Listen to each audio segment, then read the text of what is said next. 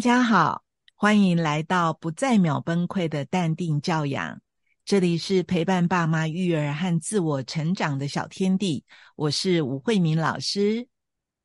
我是星星老师。我们会在这边跟大家聊聊我们的育儿经验，欢迎来听听我们的分享。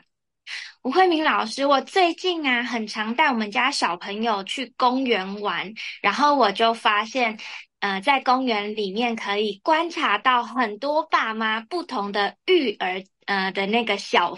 小 people，嗯，因为其实小朋友，尤其是呃会去公园玩的小朋友，大部分都是零呃大概一到一到六岁左右的孩子，嗯，然后就发现很多孩子在天黑了之后，会有一种爸妈是拖着正在哭闹的小朋友回车上。然后也有一种小朋友是就乖乖的跟着爸妈走回车上，嗯，然后我就很好奇的观察了一下，哎，小朋友其实应该都是很想要继续留在公园的，可是为什么有些小朋友会躺在地上耍赖，或者是跟爸爸妈妈硬碰硬，就是不想回家？可是有的小朋友会很很乖的，可以接受爸妈的指令，说好，现在要回家了，嗯嗯。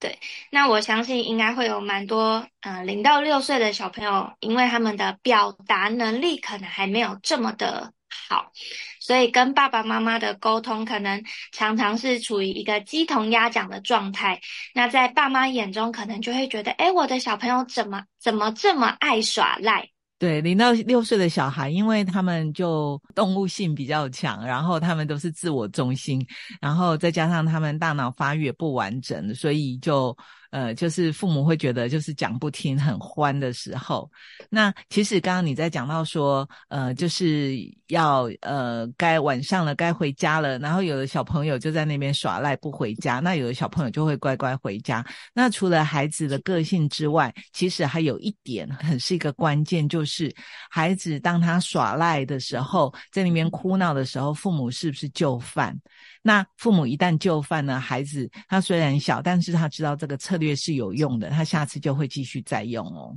所以父母在这时候要要呃要谨慎小心的面对孩子耍赖时候他用的策略。对，那我在公园就有观察到两种爸妈，一种是当孩子哭开始哭闹，说我不要回家，我不要回家，躺在地上之后，爸爸或妈妈其中一个人就会说，嗯，好吧，那你再去玩，然后孩子就是得逞了，马上收起眼泪，好像刚刚什么事都没发生过一样，继续去玩。那呃，我也有观察到，因为有一次我想要带小朋友去做溜滑梯，哎，不是溜滑梯，荡秋千。嗯，那荡秋千上面原本有一个小姐姐，大概两岁多吧，就是可能讲话还不是那么清楚的年纪。嗯，那那个妈妈看到我们站在旁边排队之后，她就跟她们她女儿讲说：“哎，你看旁边有妹妹想要玩，我们再荡五下。”就让给妹妹，嗯，然后妈妈就开始数一二三四五，数完五下之后，那个小姐姐真的就起来，然后把那个荡秋千让给我们，我就觉得哇，好惊讶哦，嗯，然后因为呃是我妈妈陪我带小朋友去公园玩，我就跟我妈妈讲说，妈，你看那个小朋友好乖哦。然后我妈妈就说：“可见这个妈妈平常就是这样子在教育她的小朋友，就是给小朋友一点点缓冲的时间。例如说，我再给你五分钟，我再给你五下，让小朋友自己去算说，哦，我还有这一个范围是可以去做我想做的事情了。那当结束的时候，他就不会这么的抗拒。”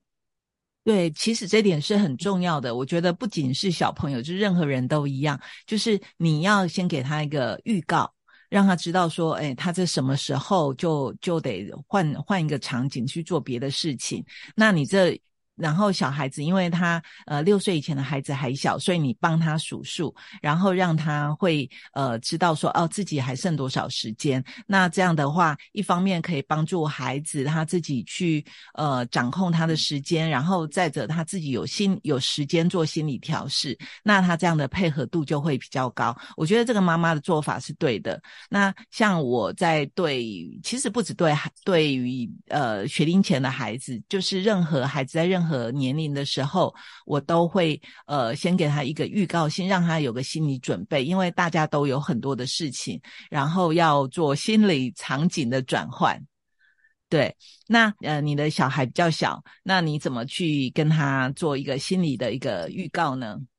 嗯，如果说是带去公园玩这件事情，我觉得我们家小朋友还蛮特别。他是那种你跟他说好了，我们要回去了，他就会马上切换他的那个状态，就是他不吵不闹，跟着大人回家。嗯，但是平常爱耍赖，我想想看哦，可能会是在呃他累了，但是他还想要玩，他不想睡觉。那嗯，我可能因为像我们房间有放溜滑梯，那他很喜欢，就是晚上快要睡觉前，我会先带回房间培养睡意。但他常常就是越累，他越想玩溜滑梯。那我一样会跟他讲说，好，我们再玩三次，我就会关灯。然后他可能就一次、两次、三次，他准备要去做第四次溜滑梯的时候，我会直接把灯关掉。嗯嗯嗯。但是。呃，因为我前面已经有讲过要让他再玩三次嘛，所以当我直接把灯关掉之后，他好像也会知道说，哎，嗯，要睡觉，因为关灯了也看不到，所以他也只能睡觉。对，所以目前我也是用这种比较算是预告式的方式去去跟他讲，但是因为毕竟他才刚满一岁，他呃可能还没有办法这么理解我希望他做什么，但是如果很直接的把环境换成另外一个模式，他就可以了解说，哦，我现在要切换到另外一个状态，比如说脱衣服就是要洗澡，比如说关灯就是要睡觉，类似这个样子。对，其实因为他还小，所以需要被训练。那整个呃，我觉得在预告式的一个教养方式呢是很有效的，但是重点是父母要 确实执行，因为小孩他有个天性，他就是会探测父母的底线在哪里。所以父母在执行的时候，例如说像刚刚溜滑梯，呃，溜三次，数到三了，他在第四次，对不起，就直接关了。没有，没有就是没有。然后这时候没有呢，呃，其实有些父母呢，可能就会觉得说。哎，怎么这样子？不是跟你说好了吗？然后就在跟他讲没有的时候呢，其实带情绪性的制止。呃，这时候其实我是觉得，呃，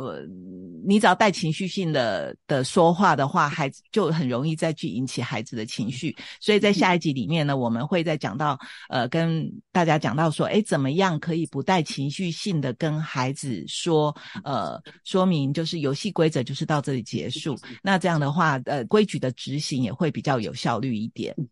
好，那我们今天跟大家分享的就是，呃，孩子，呃，他想耍赖的时候呢，我们先用一个预告性的呃行为，先跟他讲到说，哎，可以再玩几下，然后时间到呢，我们就只要心平气和、淡定的确实执行。那这样的话，呃，一次两次，刚开始可能孩子会会呃不不熟悉，他可能还是会闹一下，可是你只要一直坚持下去，孩子就知道说，哎，你说话算话了。那这样的话，你的教养才会更。省力一点点，没错。那希望爸爸妈妈们也都可以用预告这种方式来慢慢培养小朋友不耍赖的好习惯。以上就是我们今天的分享，那我们就下次再见喽，拜拜，拜拜。